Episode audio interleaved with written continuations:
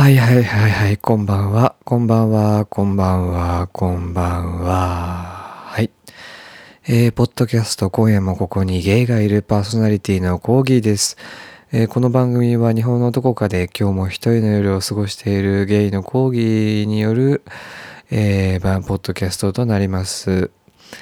えー何か有益な情報を得られる番組ではないかもしれません。眠れない時のお供などにぜひどうぞということで、まあこの番組は基本的にはね、夜に聞くものという前提で、私も撮っているし、きっとリスナーさんもそう聞いてくれているだろうと思っているし、夜にアップロードしているしというところで、まあ基本ベースは夜なんですね。えー現在時刻2時でございます。はい。あの、また起きちゃってね。11時にさ、寝たのは早い、早寝、早寝じゃない？11時に寝るっていうのは24歳としてはさ、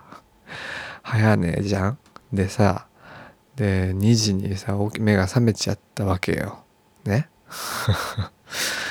でももう一回寝ようかと思ったんだけど、ちょっと今日もうまくいかなかったんで、まあお茶でも飲みながら、ポッドキャストの、あの、喋りたいことが決まっていたから、かつお便りも来ていたから、ちょっとポッドキャスト撮ろうかなと思って深夜2時に、こうやってマイクに喋りかけています。アホみたいなことをしている。だから基本的にはこの番組は今の今のコンディションで言うともうあのリスナーさんからのお便りがなければ終わるっていうこの 綱渡り綱渡り番組でやっていきたいと思いますけれども皆さんご機嫌いかがですか？元気？お元気？お元気？お元気？みんな元気？ちゃんと撮れてる？撮れてるかな？撮れて撮れてますね。はいはいはいはい。いつも使ってるのは手話のマイクを使ってるんですけど、専用のアプリがあって、なんかアップデートしてからすごいなんかサイケデリックな配色になってかっこよくなっちゃったんですよね。なんか使いづらいな。前、前の方が好きだったな。まあそんな、さまつなことはいいとして、えっ、と、今日話したいことはですね、前回の配信でも、えー前回の配信第何回目ですか？第100、100何 ?107 回目？ぐらい？わかんない。もう、もう何回目かも忘れちゃったけど、前回の配信でもちょろっと言ったんですけど、あのーアメリカのね、タイム誌っていう、タイムという雑誌が手に入りまして、で、表紙にはエリオット・ペイジが載っています。えっ、と、4月、2021年4月5日、違う、3月29日から4月5日に出版された刊ですね。タイムマガジン、タイムマガジンっていうのは、そのなんかすごく歴史のある雑誌のようで、で、このタイムマガジンの表紙を飾るということは、まあ、まあ言ってしまえば時の人と、文字通り時の人となるという、まあそういった立ち位置の雑誌らしいんですね。で、えトランスジェンダーであることをカミングアウトしたエリオット・ペイジがインタビューにを受けた特集が載っているとのことで、えー私も気に気になっておりました。で、まあ普通にね、あの雑誌ですから、エリオット・ページだけではなくて他のいろんな、なんかいろんな内容が入ってるんですけど、なんか、えー How to actually help and overwhelm the caregiver とか、なんかこう、The Year of Crypto みたいな、なんかこう、やばい時代どうするみたいな、いやなんかコロナやばいよね、どうするみたいなとか、えー、Climate Change 気候変動とか Moms on a Mission あの自宅待機期間中の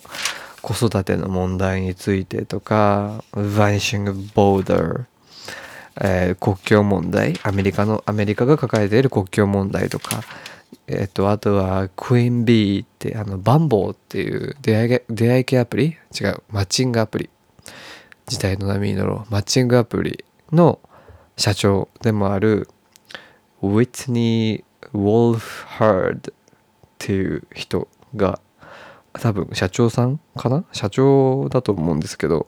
CEO かな？のインタビューが載っていたりする中でエリオット・ページの記事はどこかと言いますと結構後ろの方なんですね。はい。で、えーっとね、全部で1234567エリオットページに関する記事は全部で8ページだから結構な量を割かれてるわけですね。まあハリウッド俳優としてかなり活躍してきている。ジュノ映画ジュノとかあとは X メンシリーズにも出ていましたしまあ最近で言うとアンブレラアカデミーネットリックスで見れるアンブレラアカデミーとかあとはタルーラとか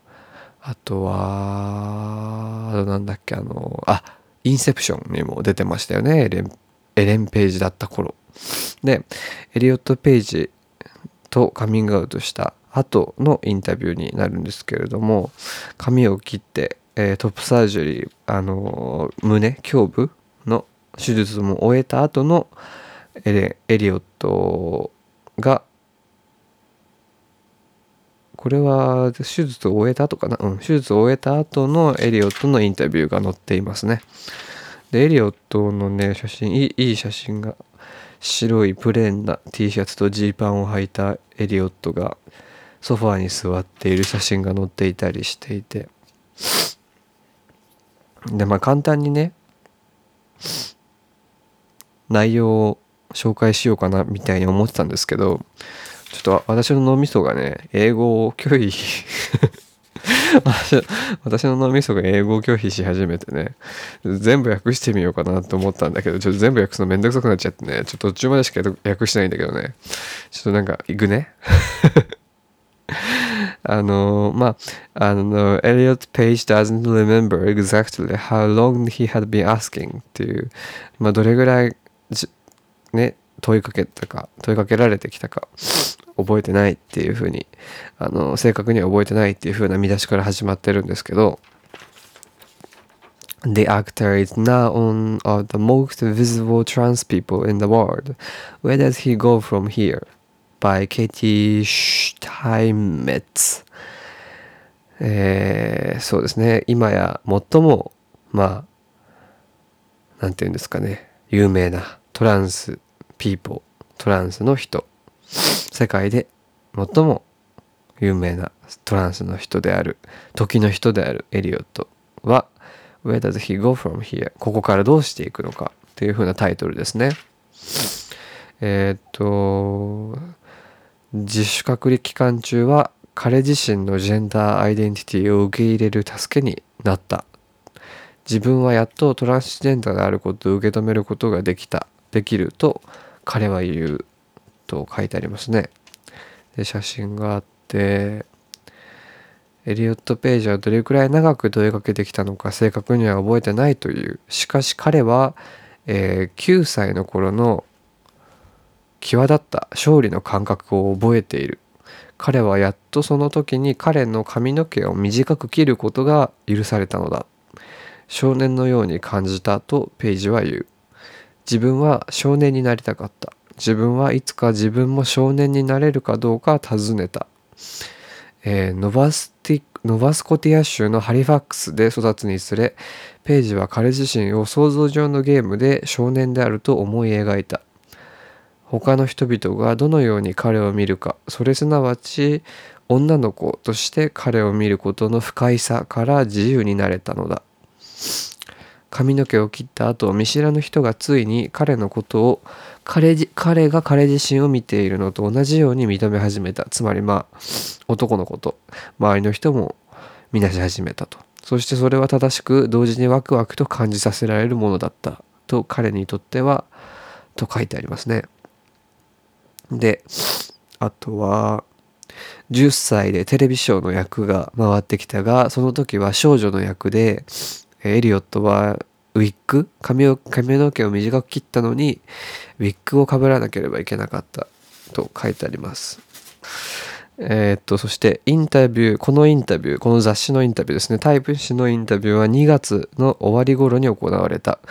えー、34歳になって12月にトランスジェンダーであることを心のこもったインスタグラムのポストで明かした後初めてのインタビューであった。そして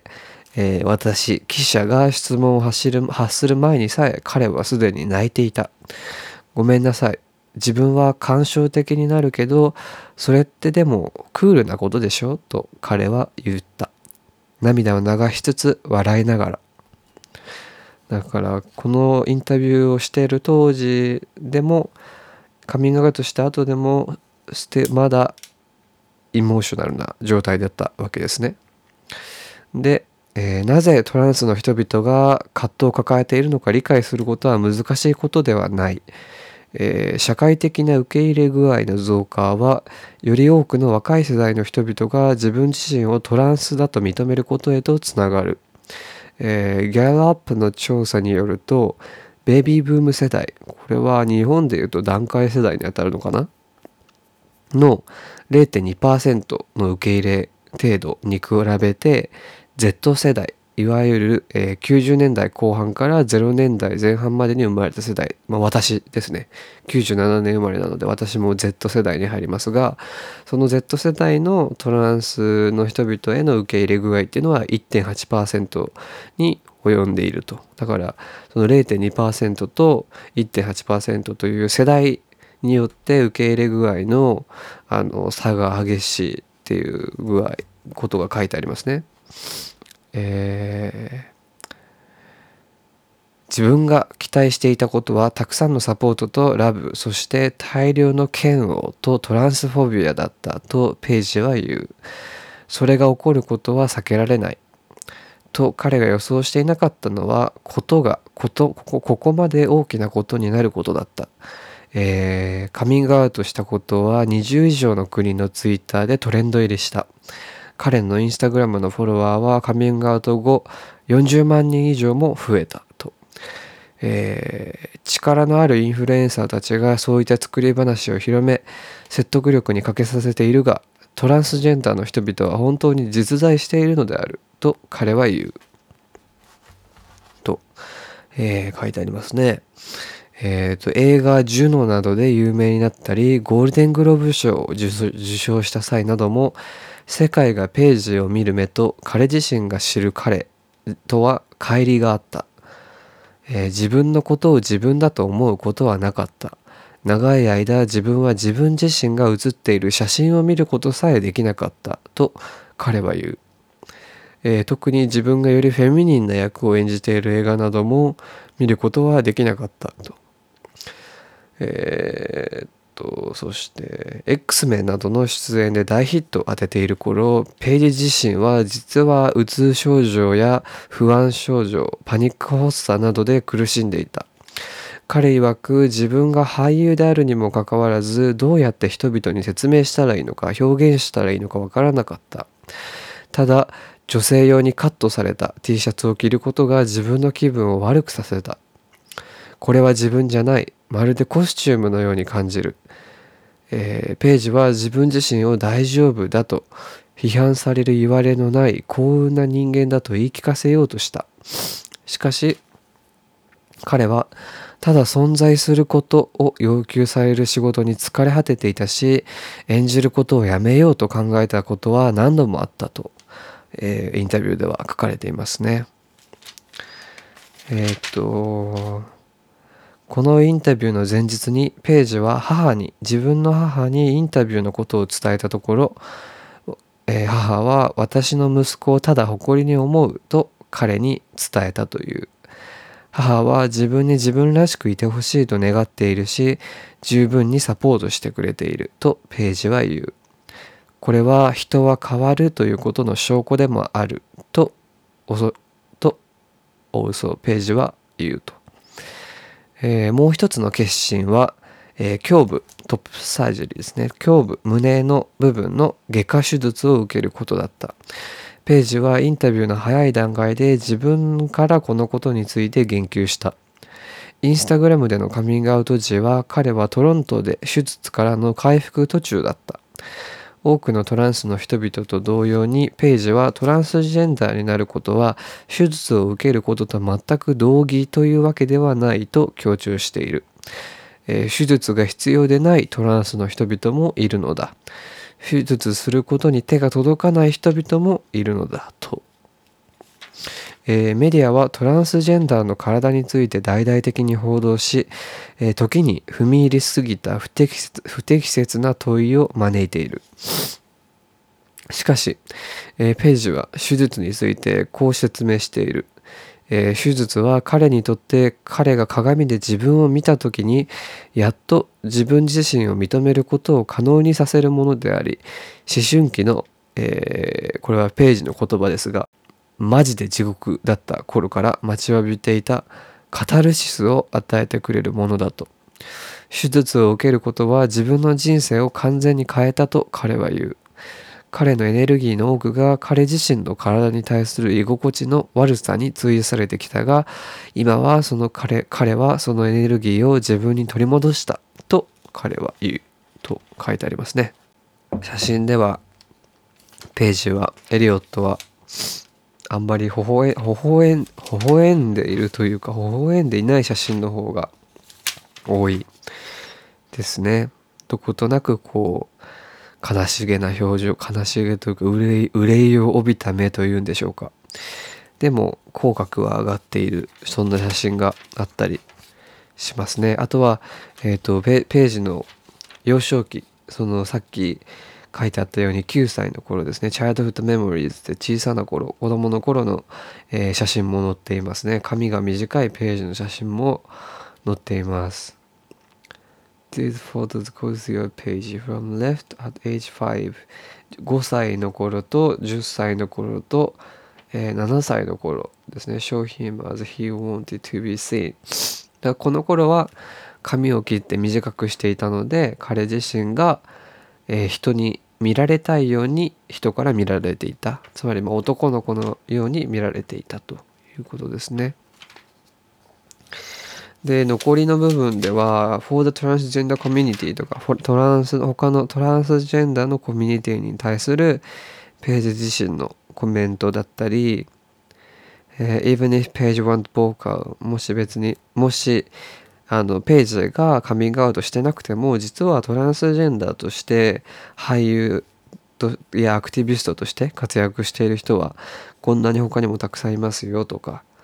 で、Visibility on Screen っていう風に紹介されている、えー、3人のトランス男性俳優 Who are changing Hollywood, ハリウッドに挑戦している、えー、3人のトランス男性が紹介されていますね。えー、ブライアン・ミシェル・スミス、38歳。えー、っと、Like Guards and Blue Bloods とか、えー、こう、んうん。の作品とかに出てた人ですかね。あとは、レオ・シェン、ボーニー・ヒューハン、ヒューナン、雲南雲南省、雲南省で生まれた、えー、レイズ・イン・ミシガン、アクター・アクティビスト・シェン、24、24歳で、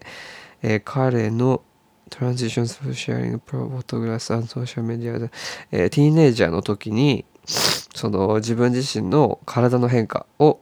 あのー、写真で、インスタグラムなどで、あ、違う、写真で、えー、SNS などでドキュメンタリーとして、あのー、シェアした試みを、試みに取り組んだ人ですね。で、そうですね。あのー、で、俳優としても活躍している人でもあります。で、あとは、ローガン・ローゾス、えー、19 year old どうぞ19歳のえっ、ー、と、これも俳優ですね。えー、Playing Homeless Trans Teen Named Star Child on Owns David Makes Man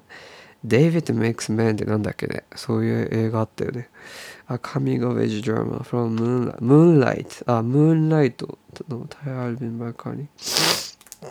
とか、そういう紹介が載ってますね。ごめん、まだ鼻かむ、鼻、鼻かみます。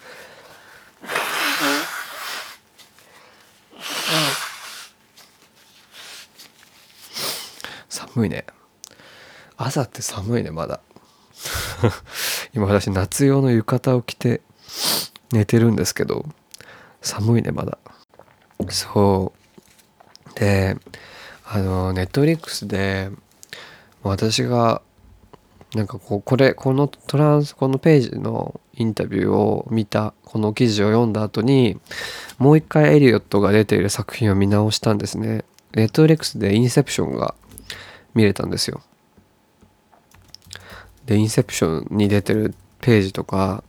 あとアンブレラアカデミーに出てるページとかまあ Hulu でジュノとか見れたんで見てみたんですけどこうやってまあ女性として女優としてあの出演してる時にも辛かったんだろうなってすごい思うと考えさせられるものがありましたね。すごくこう無理を強いられていたんだなっていうふうに感じます。ストレスストレスな環境にいたんだなっていうふうに感じますね。コメントで書いてあります。I'm really excited to act now that I am fully who I am in this body. 手術を終えた後の自分のこの体は完全なる私であるので本当に演じることが楽しみであるというふうに書いてあります。その次のページで「セサミストリート」の新しいキャラクターがフューチャーされてますね。そうでだからトランスジェンダーとネットフリックスであのドキュメンタリーで有名になった「ディスクロージャー」っていうあのドキュメンタリーがあっておすすめなので結構見てほしいんですけど日本語だとトランスジェンダーとハリウッド過去現在そしてっていう風にえーと、タイトルがなってますね。で、まあ、ハリウッドの中でトランスジェンダーがどういう風に扱われてきたか映画界の中でトランスジェンダーというものがどういう風に扱われてきたか最初は殺人鬼の役とかなんか性的盗作者の役だったりだったりあとは殺されてしまう役が多かったりっていう風にあとはそのオリジナリティそのキャラクター自身のキャラクターを尊重してもらえないキャラ尊重してもらえない役を演じさせられたりといろんな風なあな扱いをされてきたっていう風なことがあのドキュメンタリーの方でも描かれていましたね。うん、すごくあの読,、ま、読んで私全然トランスジェンダーのことについて知らないなって思いましたね。The next day, Dr. Rachel Levine, who stands to become the first openly transgender federal officer confirmed by the Senate, endured a threat from Senator Rand Paul about genital mutilation. during her confirmation hearing. My second conversation with Page happened shortly after this. He brings it up almost immediately and seems both heartbroken and determined. He wants to emphasize that top surgery for him was not only life changing, but life saving. あ大事なとこですね。えっ、ー、と、エリオットは強調、エリオットが強調したいことは、 そのトップサージェリー外科と胸部の外科手術というのは彼にとってはその人生を変える出来事っていうだけではなくて人生を救ってくれるものであったっていうふうにあのメンションしてますね。He implores people to educate themselves about trans lives to learn how crucial medical care can B. to understand the lack of access to it is one of the many reasons that an estimated 41% of transgender people have attempted suicide according to one survey. Oh, えっと、適切な処置、適切なサポートにたどり着けないことが理由によって、ことも理由の一つなんですけれども、えっ、と、ある調査によれば、えっと、41%のトランスジェンダーの人々があの自殺を試みて試みたことがあるっていうふうに書かれてますね。41%ってほぼ半分ですよ。もう大変大変なことですよね。Page has been in political trench for a while having learned into progressive. で私自身もこのエリオットがカミングアウトしたのままさにそのカミングアウトしたタイミングでインスタグラムでそのポストを見て私その時多分布団にいたんですけどすごいはって起き起き、ま、目覚めましたねなんかえってえってまずなったしその A はなぜ A だったかっていうとなんかそのゴールデングローブか何かの賞を受賞した時に「Yes, I'm gay」っていう風にカミングアウトしたことで有名だったんですよね。でその後 Hulu とかであのゲイケーションっていうあの世界を回りつつ LGBT それぞれの国の LGBTQ カルチャーを紹介していくドキュメンタリーのシリーズを Hulu で配信してたりしててそれも見てたんですけどその時までは私は彼女のことをレズビアンだと思っていたんですね。でその後そのインスタグラムのカミングアウトのポストで自分がトランスジェンダー男性である。そして、まあ、プロナウ代名自分を呼ぶ代名詞は he であり they であるというふうにカミングアウトしたことは、まあ、単純に驚きではあったしで驚きでかつあこのタイミングなんだとも思いましたね。その、まあ、今パンデミックで大変な時じゃないですか。だから多分なんだよこれは私の勝手な推測になってしまうけど結構メンタルに来るじゃないですかパンデミックあの、まあ、私私も来て来てたんですけどあのでそれも相まってなのかどうかはこれは私の勝手な推測でしかないけれどもそれが相まってこうついにというかやっと自分自身のことをあの認めて世間に公表しようっていう風な意思決定につながらせたのかなっていう風に推測しますね。いやでも誰かが自分そのまあ私とハリウッド俳優なんて全然関係はないけどさもうまさに雲の上の人っていう感じだけどさこうやって誰かが、まあ、自分が知っている人テレビでよく見ている人とか知っている人が実は私今まで私が見せていた自分は本当の自分ではなかったんですっていうふうにあの、まあ、涙ながらにこうカミングアウトをして本当の自分はこうなんですっていうふうにあの胸を張ってこういう写真にも写れてインタビューにも答えられて自分のことをライフストーリーとして話せるようになる話せるようになったっていう状態になれた状態に自分自身を彼らが置けたっていうことに私は嬉しさを嬉しさと喜びを感じますね。ああよかったよかったねって思う。よかったねエリオット。今まで大変だったよねって思う。なんかカミングアウトってマジマジで大変なんですよ。あの結構ね楽にカミングアウトできちゃう人もいるんですよ。あのゲイの人とかでも。でも私本当にカミングアウトすごい大変でなんか失敗経験もあるからなんかあのこの人ならいけると思ってカミングアウトしたら次の日から全然話しかけてももらえなかったし 挨拶してもなんかすごい遠くからなんか「おはよう」の4文字しか返ってこないみたいな。今ま今まで全然すごい仲良くてなんか恋愛相談とかされてた友達だったのに私がカミングアウトした瞬間なんかこう朝来てもなんか部屋教室の隅から反対側の隅で「おはよう」の4文字しか返ってこないみたいな。あこのカミングアウトは失敗だったなって思ったんですけどそれは私の高校生だった頃だったんですけど。それ以来私もカミングアウトってすごく難しい私自身は難しいと思ってるんですね。だからあんまりカミングアウトしてないしまあ自分のその肉親というか親戚関係では姉に実の姉にしかカミングアウト今のところしてないしそれもつい最近したばっかっていう感じ。だしカミングアウトした後も別に私がゲイであることについてうちの姉と語り合ったりしたことはないし未だ対面で会ったことはないのであの LINE でのカミングアウトだったので未だ対面でこう顔を合わせてはないので、うん、難しいこ感じは残ってますけどでもカミングアウトのいいとこいいとこいいところって簡単に言うのもなんかあれですけど自分鏡とかさ見るたびにさまあ自分っていうものをこう思い知らされるわけじゃない？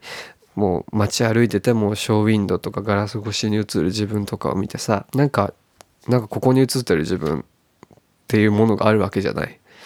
自分を客観的に見るってすごく難しいことだけどさ鏡にとかに映ってる自分ってもう本当に強制的に見せつけられてるものじゃない？でそこにそこそこに現れてる自分っていう姿に違和感を感じてしまうで周囲の人々に対してもこう遠慮とかなんか隠している不安とかをずっと感じている状態ってすごいストレスフルだしもうどうにかしてそういうストレスフルな状態から抜け出したいってずっと思ってたけどでカミングアウトするっていうのはそういう苦しみからまあリリースされることであると私は思ってるんですよねだからカミングアウトはすべきとかカミングアウトは慎重にした方がいいとかそういうことじゃなくて誰かがカミングアウトをしたのであればそのカミングアウトしたことを尊重すべきであるしそのその人がカミングアウトするに至った経緯とか背景を考えなければいけないと私は思うんですよね。だからさ今なんか LGBTQ 研修とかさ企業でやるじゃないよく。でそういうのを見てもさやっぱり気持ち悪いって思う人もいるわけじゃん。そういうなんかいやいるのはわかるけど、ね、気持ち悪いって思う気持ちは抜けないわやっぱりみたいな。なんか嫌悪感は消えないわっていう人もさまあそれはいるさ。人は人としていろんな人がいるから。でも例えば身近な人がカミングアウトした場合どういうふうにそれをエンブレイスしてあげるかっていうのは何だろうどういうふうにそのカミングアウトに対して答えてあげるかっていうのはすごくこううん慎重になってほしいなと思いますね。だってカミングアウトするこっち側もすごい慎重だし。カミングアウトする側はさもう一世一代の覚悟なわけよ。本当に覚悟を決める瞬間なんて人生で何回もないじゃん。だけどカミングアウトってすごい大変なことなんだよこっちこっちからしたらね。しかもその今まで抱えてきたものが重ければ重いほどカミングアウトって重いのね。だから私は結構、まあ、こじらせているというか中学生ぐらいからずっと自分がゲイであることを持て余して今でもカミングアウトした今でも持て余しているからそのカミングアウト一つ一つに対してすごく慎重になるしすごく苦痛を伴うしあんまりしたくないしできれば隠れていたいけどでも同様に同じタイミングで私はじゃあ私って何なんだろうってずっと思い続けてるし私はどういうスタイルでどういうアピアランスどういう見た目でいたいんだろうっていうふうにいつも考えてますね。だからこの間坊主にしたって話したんですけど私坊主にするのすごい好きなんですよ。なぜかっていうと私なんか結構ストレス溜まると坊主にするんですね。自分でバリカンで。で高校生の時にあのあのアマゾンで買ったバリカンですごい高校生の時すごいもう本当にぐちゃぐちゃだったわけですよやっぱり。であのもうストレスが溜まりすぎてあの家に帰って直行であの洗面台に向かってこうバリバリバリバリってこう坊主頭にしてたんですね 家に帰ってすぐ。でそしたら母親が帰仕事終わった母親が帰ってきた後私を見るなりなんかこう怒り出して なんか彼女的には坊主である息子を見るのは嫌だったらしくすごい怒られてなんか坊主頭でそんなに怒るかぐらい怒られてなんか貧しい子に見えるとかなんか終戦戦後の子に見えるとかなんかなんか乱暴ななんていうのいわゆるこうグレてるみたいななんか乱暴な子に見えるみたいななんかそういうのはそういうのははしたないみたいなやめなさいみたいなことすごい言われたの。でもさ別に単なる紙じゃん。単なる紙だし私私の紙じゃんまず。で私の紙だし私の紙は私の好きなようにしていいはずだしていい権利があるからまずそれ以前に。だから誰が何と言うと私は髪の毛を剃りたかったら剃るわけよ。っていうそれがまあカミングアウトにつながるんじゃないかなとちょっと思うんですけど。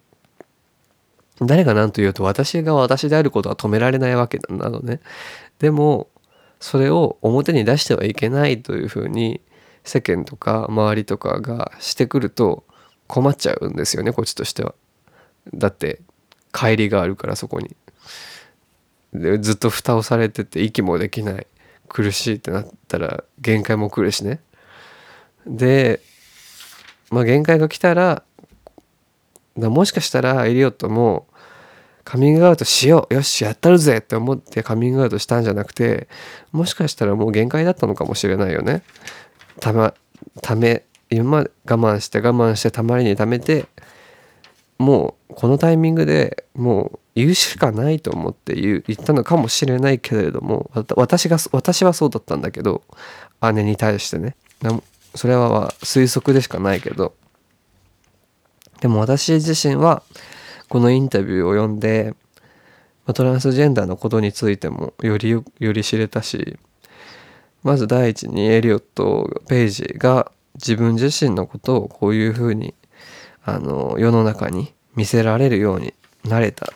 見せられる時代になったことっていう喜びもあるしエリオットのその勇気というかその何て言うの？エンパワーメントっていうんですか？その人々に対する影響力っていうものに対してすごくあのありがたい。なんかこう五行が指しているというかこうなんていうありがたいありがたいとありがたやと感じました。すごくいいインタビュー記事だなと思いましたね。もしあの私の知人で読みたい方がいたらあのお貸しするので回し読みさせするのであの言ってください。なかなか日本で手に入らないと思うんですよね。これ送っていただいたんです。リスナーさんにありがとうございます。はい。って感じですね。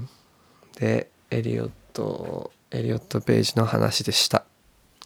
まあゲイの私がトランスジェンダーのことについて語るのは何というかおこがましいような気持ちがしてしまうんですけれども知らないことを認めて知っていくことはとても大切なことですからね。私なんかさあのカミングアウトした回があったじゃない？ポッドキャストで私が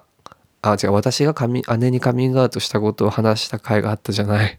あの去年のボロボロだった頃になんか半分泣きながら喋った回。であの時になんかあの時のやつを聞き聞き直したんですけどなんか知ってるから知らないから知ってるになってしまったらもう知らないには戻れないから辛いみたいなことを言ってたんですね。でで1年経った今思うのはまあ確かに知らない状態から知っている状態になったら後戻りはできないよそりゃ。何かなんか変な薬とか飲まされて危ねえなんか記憶喪失とかにならない限りは無理だけれどもでも知らない状態から知ってる状態になるということはその自分が対応できるキャパシティが広がるということでもあるし自分が受け止められる人の人数が増えるっていうことでもあるからそれってすごくいいことだといいことなんじゃないかなって思うようになりました。だからまあ知っていくことは怖いことであるし知らないことがいっぱいあることも怖いしこんなこんな情報化社会でまず知らないでいることも無理だしで強制的に知らされてしまってダメージを受けるなんてこともあるじゃないですか。だからそういう中でこう翻弄されていく中でどういうふうに自分が立ち回っていくかって考えなきゃいけないポイントだと思うんですけど私たちの世代ってだからさっき言った Z 世代 Z Z 世代ですね90年代後半に生まれから0年代前半に生まれた子たちはそういうふうに考えなきゃいけないなと思うんですけれどもでも1年経った今思うのはなんかあの頃とは気持ちが変わって私は受け止める覚悟はできたなっていうふうに感じますね。その私以外の存在の私の知らないことを知っているに変えてその人と対話していくこととかその人とつながっていくことその人をその人を人として目の前にいる人として扱っていくことに対する覚悟はできたかな。なんか怯えずに怯えないようになれたかなっていうふうに思い思いますね。なんか何かが変わった気がします。この1年間で。うん。っていうところにエリオット・ページのカミングアウトが来てまあこのインタビュー記事も来てなんかタイムリーでいいなと思ったので紹介しました。はい。お茶を飲みます。ああ。私が今飲んでるのはねナイティナイティティです。よよく眠れるようになるお茶です。11時に寝て2時に起きてる人間がよく眠れるお茶なんて飲んで飲んで今更どうするんだって話ですけどね。まあいいんだよそんな細かいことはさ。さて。じゃあいつも通りお便りを読んでいくか。今回はね2通来てますよありがたいね。こんな短いスパンでお便りが来る。なんか最近、最近結構短いスパンでいろんな人からお便り来るな。なんか新規の方が多いな。ありがたいことですね。ぜひみんなどしどし送って。送ってくれないと番組終わりよ。っていうことでね。まあ、そういう脅しは良くないけれども、本当にね、モチベーションが湧かないからさ。ね、だってね。お便り、いや、単純に、単純にね、お便り送ってもらえるのは嬉しいからさ、あの、どんどん送ってほしいんですけど、何でもいいからさ。はい、ということで、えー、ラジオネームです。犬の葉さん。えー、はい、コーギーさんこんばんは。いつも楽しく聞いてます。コーギーさんこんばんは。あ、同じこと2回読んじゃった。こんばんは。犬犬の葉さんこんばんは。はい。えー、っと、コーギーさんが少し前の放送で詩の朗読がしたいと話されていたので、もしよければと思い、僕の書いたエッセイを送らせていただきます。もともとこれはクイックジャパンという雑誌が歌手の愛子の特集をした時、ニューアルバムの発売を記念してそのアルバム収録曲収録曲にまつわるエッセイ大賞を開催していたのに応募したものです。僕は青空という楽曲をテーマに書きました。残念ながら落選でしたが、せっかく書いたので、拙い文章ではありますが、読んでくださるととても嬉しいです。何より叶わぬ思いに身を焦がしていた少し前の自分をようやく成仏させられそうな気がします。笑い。えー、ポッドキャストの番組にメールを送ること自体初めてなので失礼などがあれば申し訳ありません。よろしくお願いします。ということでね、あの、エッセイを送っていただきました。犬の葉さんからのエッセイです。まさかのエッセイ。まさかの、まさかのエッセイ。しかも愛子っていう、愛子っていうところ。私ちょっとね、愛子に関してはちょっと素人に近い。私、愛子通ってきたいんですよ、愛子の道を。アンドロメダで止まってるくらいの世代。なんか桜の木の下に死体が埋まってるみたいな曲あったよね。なんかそれ、それぐらいの 認識だから。だから、もしかしたらちょっと愛子ファンから怒られちゃうかもしれないんですけど、あの青空っていうこの犬の葉さんがテーマにしたエッエッセイのテーマにした曲は一応聴きました。失恋ソングですね。愛子ってずっと恋の歌だってるよね。ちょっと私ね、恋したけ、恋の経験がやっぱ少ないからね、あの、ちょっと愛子に感情移入があんまりできないっていうところが あってね、ちょっと乏しい感じはあるんですけれどもね、えー、まあ、あの、まあ、まあ気にせず、レッツゴーオンというところでね、やってみましょうか。はい。えっと、それでは。ごめんね、こんな鼻詰まってる声で。えー、っと、犬の、犬の葉さんからのエッセイです。タイトル、えー、初めて見た青空。歌詞を見て、これは僕の歌だと思った。周りに言えない恋という点では、この曲も僕も同じだ。僕は男で、恋愛対象も男である。学生時代から叶わない相手に片思いを繰り返し、いつしか自分の気持ちに蓋をしていけるようになった。大人になり、こちらの人はマッチングアプリなどを通じて恋をしてもいい人の中から出会いを求めることを知った。昨年の夏、4歳年上の人と出会った。その人はこちらにもあちらにも行ける人で、結婚願望があるということも初めて会った日に聞いていた。だから初めから何も期待しない、お互いに寂しさを紛らわせるような存在になるのだろうと思っていた。そんな予想とは裏腹に僕の気持ちはどんどん大きくなっていった。生まれて初めて言われた可愛いなという言葉。助手席から見える横顔。握り返してくる分厚い手。目が合った直後に重なる唇。結果を分かっていながらも伝えた気持ち。人は欲張りな生き物だ。触れてはいけない手を、重ねてはいけない唇を、ああ知ってしまった。ああ知ってしまったんだ。これは愛子の青空の歌詞ですね。いつも通りにあった年末別れ際に突然もうこれで会うの最後にしようと言われた失意の中聞いた青空。通勤中も寝る前も繰り返し聞いた歌った。遅すぎる初めての失恋にこの曲が歌詞がずっと寄り添ってくれた。ぼーっとした目の先が綺麗な青空だとしてもそれは青空ではなかった。年が明けせめてもう一度だけと会う約束をした日。春から東京に転勤になったと告げられた。牧原紀之の遠く遠くを聞く毎日だそうだ。今日の帰りだけはこの曲を聴いてください。本当に聴いてくれたかなんてわからない。ただ新しい生活に胸を膨らませるその人に僕が抱えた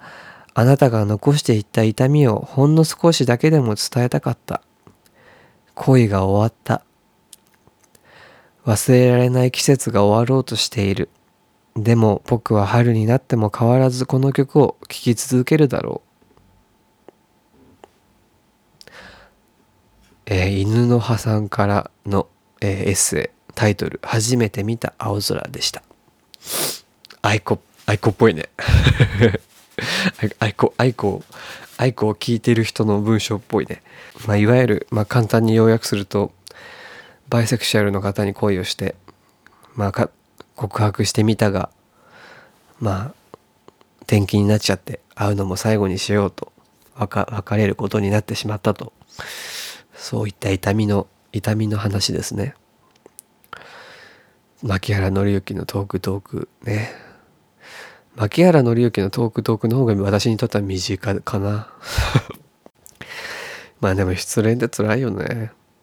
私のほら恋愛はさ中学校高校6年間の一人への片思いで止まってるからさ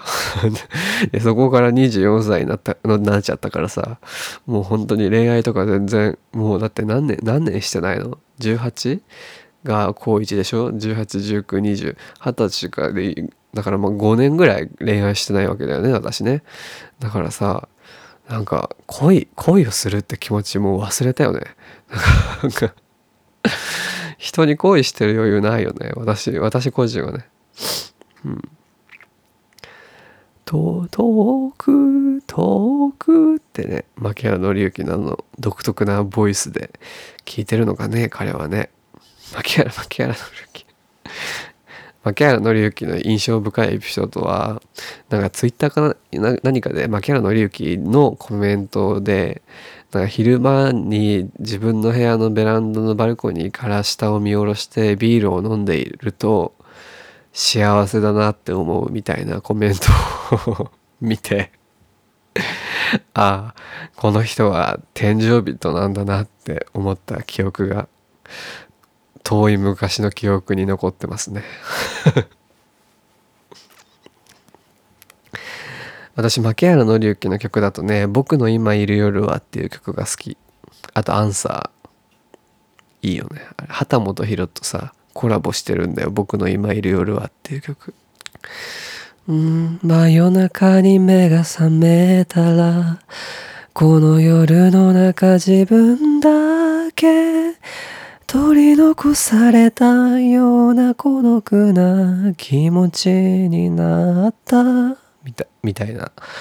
ことから始まるの。なんかね裏声が心地よいんだよね。だ畑本博の声はまあ全部心地よいんだけどさ。なんか思い託したリクエストの歌がスピーカーから流れこの部屋をゆっくりと満たしてゆく。僕は窓の外を見た。みみたいなね曲なの。サビはどんなだっけな目に見えないけれど思いを乗せた歌がいくつもこの夜空を飛び回ってるんだ。みたいな。曲。誰かをこんなにも必要としてしまうのは僕だけじゃないと知った時孤独は消えた。でその次のねなんか C メロ C メロのなんかね C メロがいいんだよこの曲。明日が誰にとっても。って牧原の雪が誰にとってもってコーラスで入るんだけど素晴らしい日になるといいな。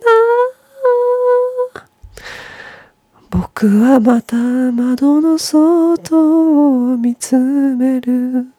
ていうなんか私の低い声では到底カラオケで歌えない曲なんですけど。僕の今いる夜はっていう曲はね、あの、おすすめ、牧原の隆起でおすすめですね。アンサー、牧原の隆起のことを口にするのも久しぶりだな。牧原の隆起ね、いろんな問題起こしてますよね。問題っていうかまあ、ただ単に、あの、捕まっちゃっただけだけど。ゲイ、ゲイ、ゲイ、ゲイって公にしてないからゲイって言っちゃいけないんだろうけど、まあ、うん、ね。まあ、まあ、うんねで片付けられてしまうよね。アンサーもいいよね。あの日、地下鉄の改札で、で、でってさ。で、急に咳が出て、涙にじんで、止まらなくなった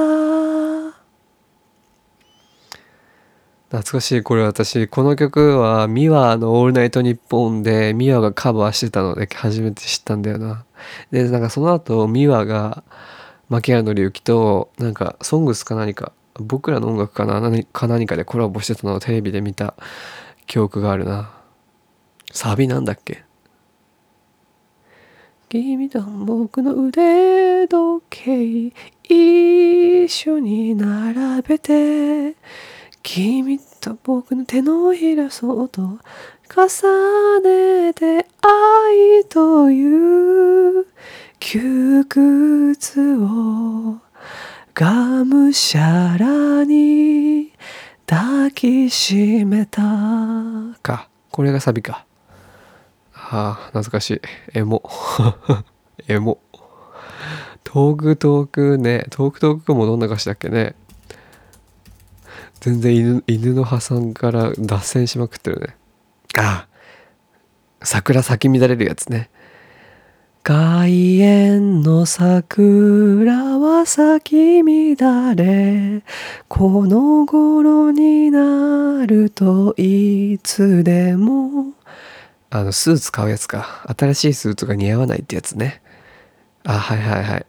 同窓会の案内状、形跡に丸をつけた。ああね。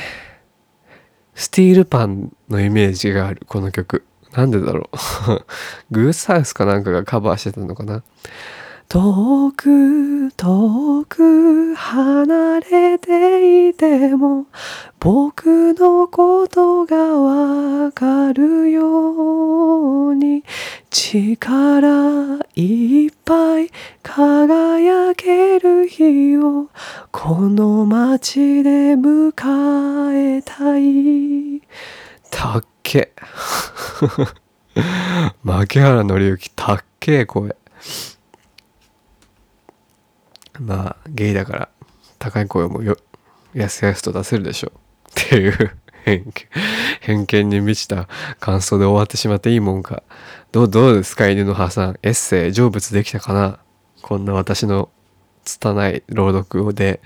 成仏できたかしら？まあ人は人はいろんな思いを重ねていろんな思いが重なり合って人々は交錯していくよね。恋愛してなんか恋愛する、恋愛の、恋愛のさ、まあ悪いこともあるじゃん。いろいろ、なんかこう思い出が地雷に変わってしまうこととかさ。でもそれ以外、それ以前にさ、私まあ恋愛に対する、なんて言うんだろう。なんかこう、憧れみたいなものがあるのかもしれないんだけどさ、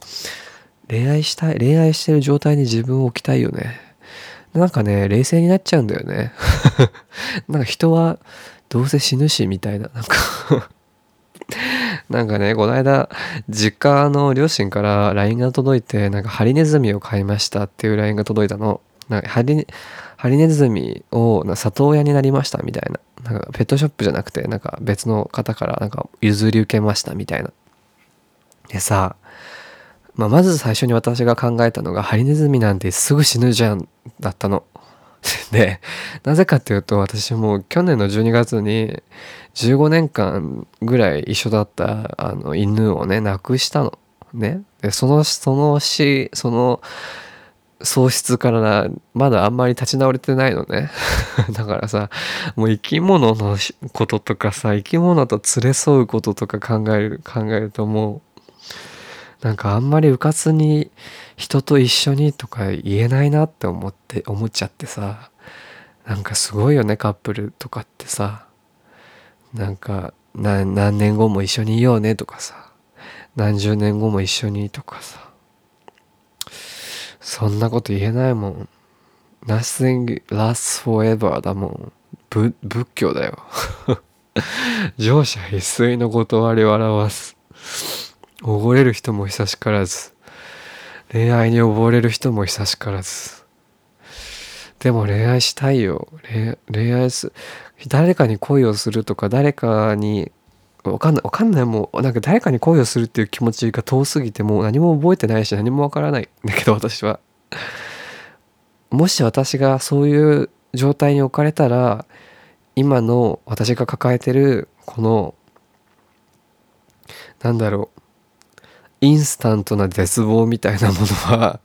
解消されるんだろうかっていう好奇心はあるね。っていうところで締めます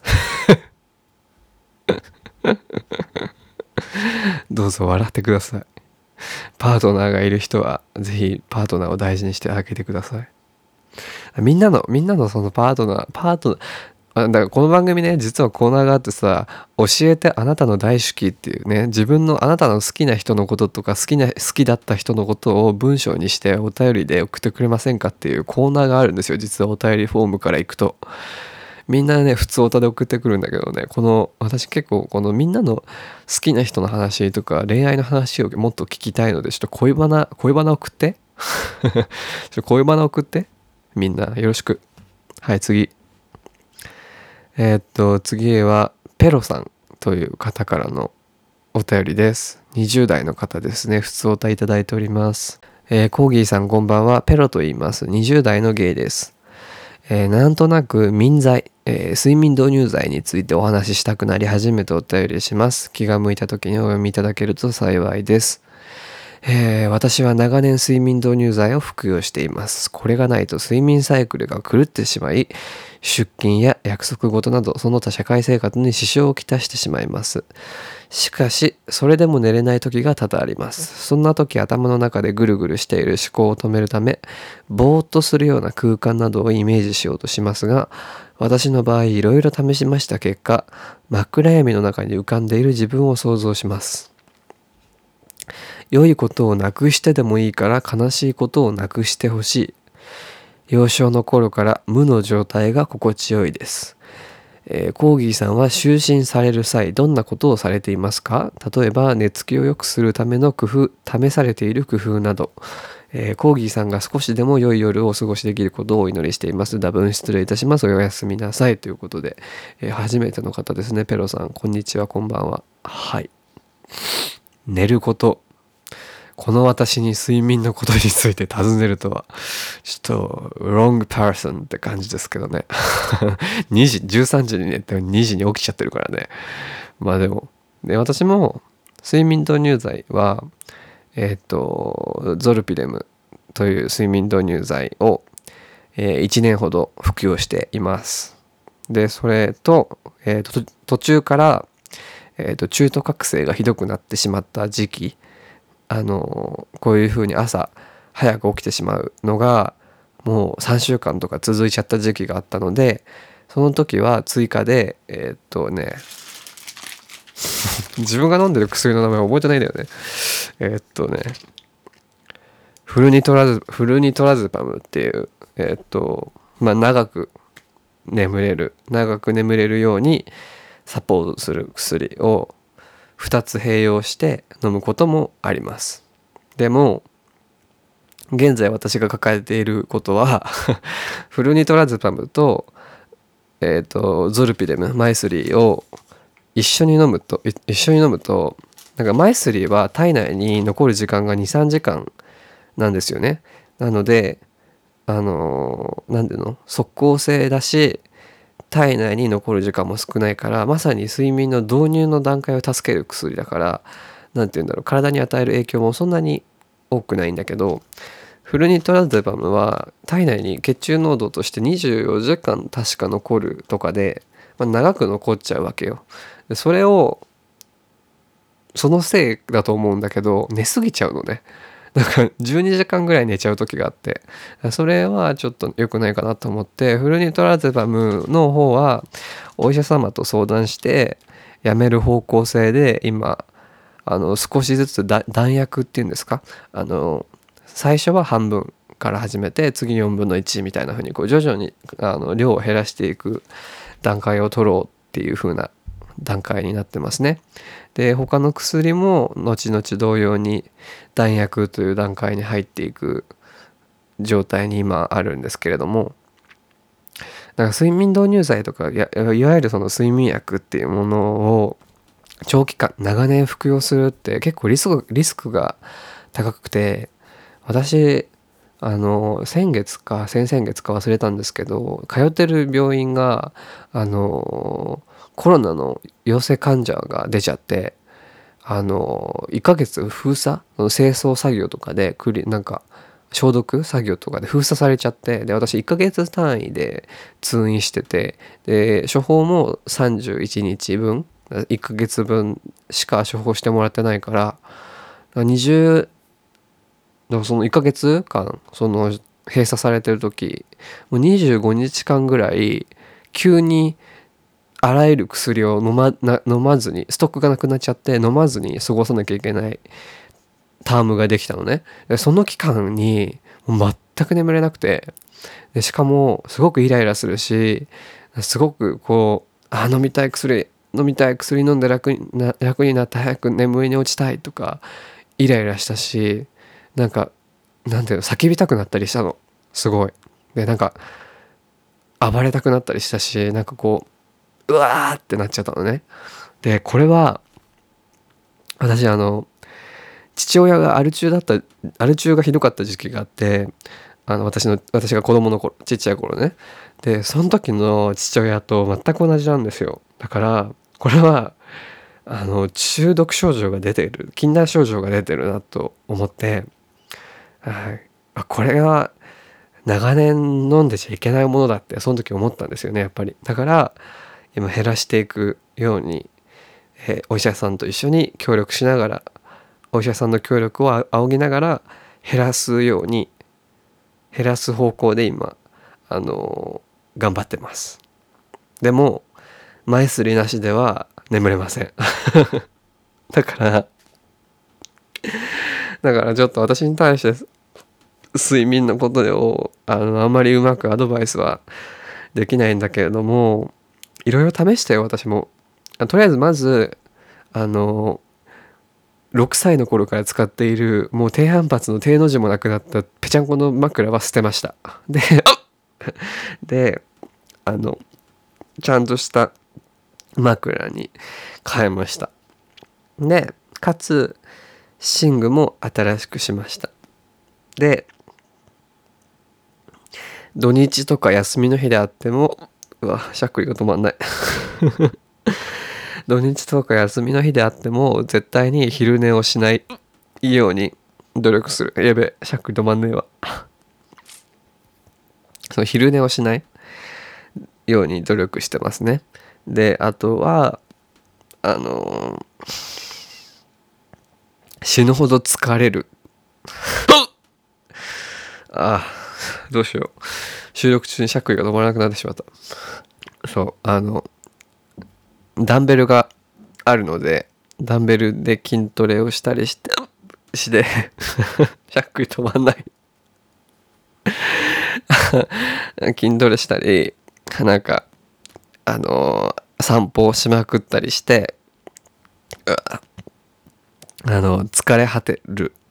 ようにしてます。でかつ上。どうしようこれ。収録止めよう。しゃっくりしゃっくりどうやってしゃっくりどうやって止める？しゃっくりどうやって止める？みんな。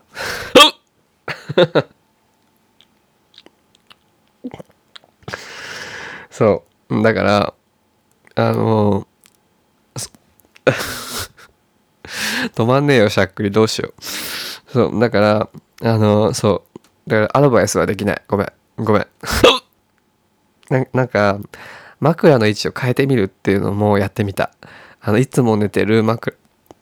枕の向きを反対にしてだから足いつも足側にしてるところにああダメだ。いつも足側にしてるところに 枕を置いてそこでその状態で寝たりあと遮光カーテン買ってもう部屋を真っ真っ暗にしたりしてます。私の今住んでるところちょうど今3階建て5階建ての3階に住んでるんですけどちょうどあの道の街灯もうずっと夜中中ついてる街灯のちょっと上ぐらいにあるあるのね窓が。だから明るいのよ。遮光カーテンで真っ暗にするようにはしました。あとはその眠りを助けるハーブティーとかも飲んでます。アイハーブとかでね安く買えるからあのバレバレリアン上。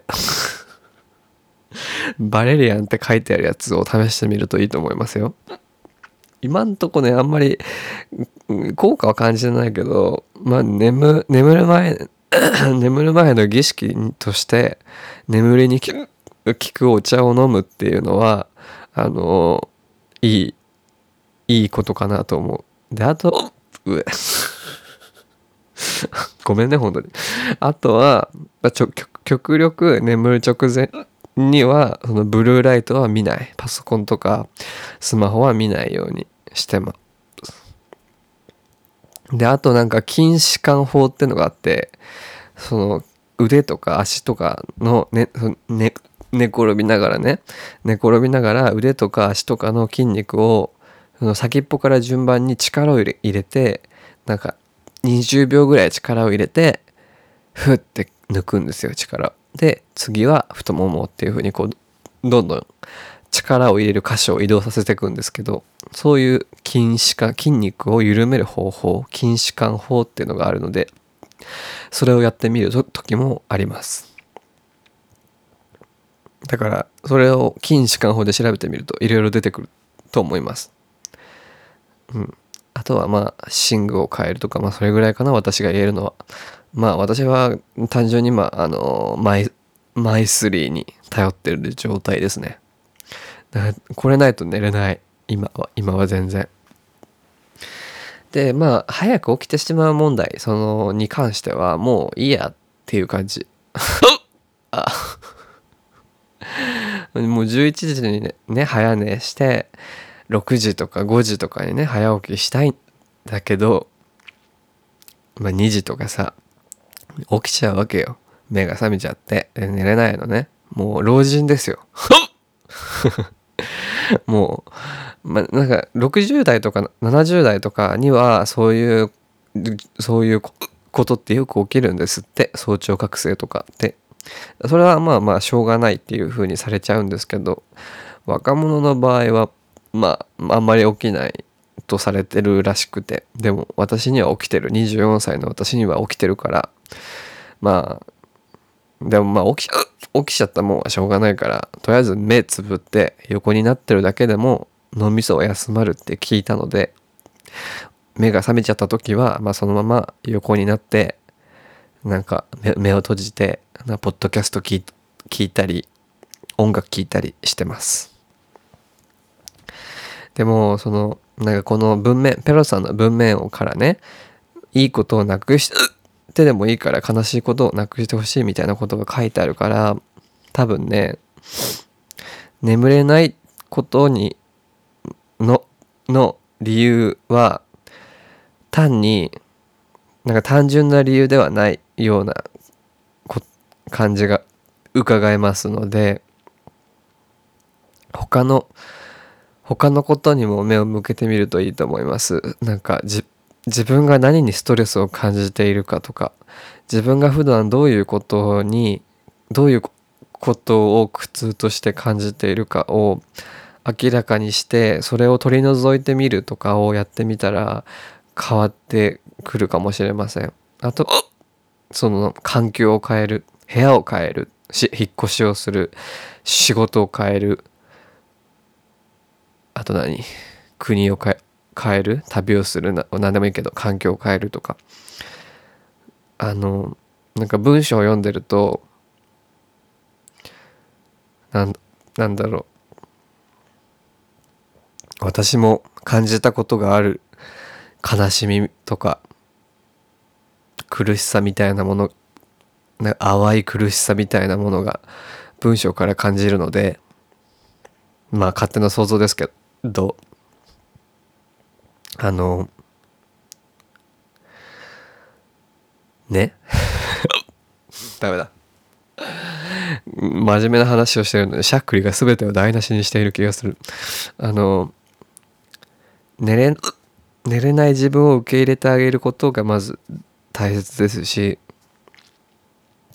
ゆくゆくは睡眠導入剤を使わなくても済む自分を目指すっていうのもあの一つ考えてみるといいと私は思います個人私個人としてはね。でかつそのなぜ眠れないのかっていうあとなぜ私はいいことをなくしてでもいいから悲しいことをなくしてほしいって思うのか是非考えてほしいなって思うな。それを解決するのは他でもないあなたしかいないからあなたにしかできないことだから私にはどうしようもできない。ごめんね。幼少の頃から無の状態が心地いいで。すまあまあ無,、まあ、無の状態が心地いいのはわかるよ。でも無の状態はさ死んでる死んでる状態と一緒じゃない？でいいことはさなくさなくていいじゃん。たくさんあっていいじゃないい？いことって。いいことあなたがいいことをなくす。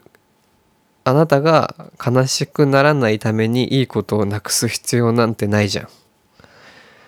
あな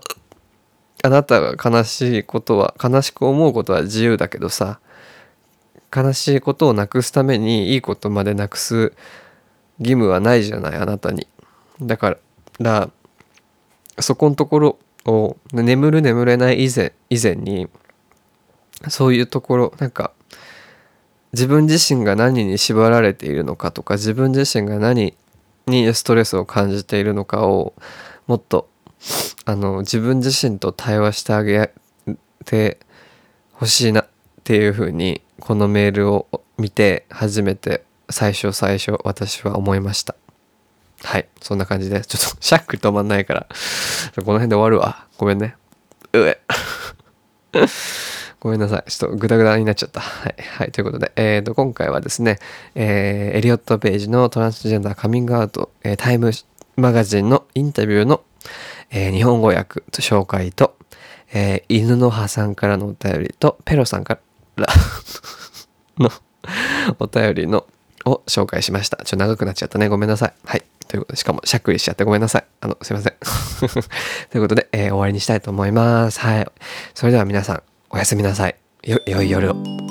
良い夜をお過ごしください。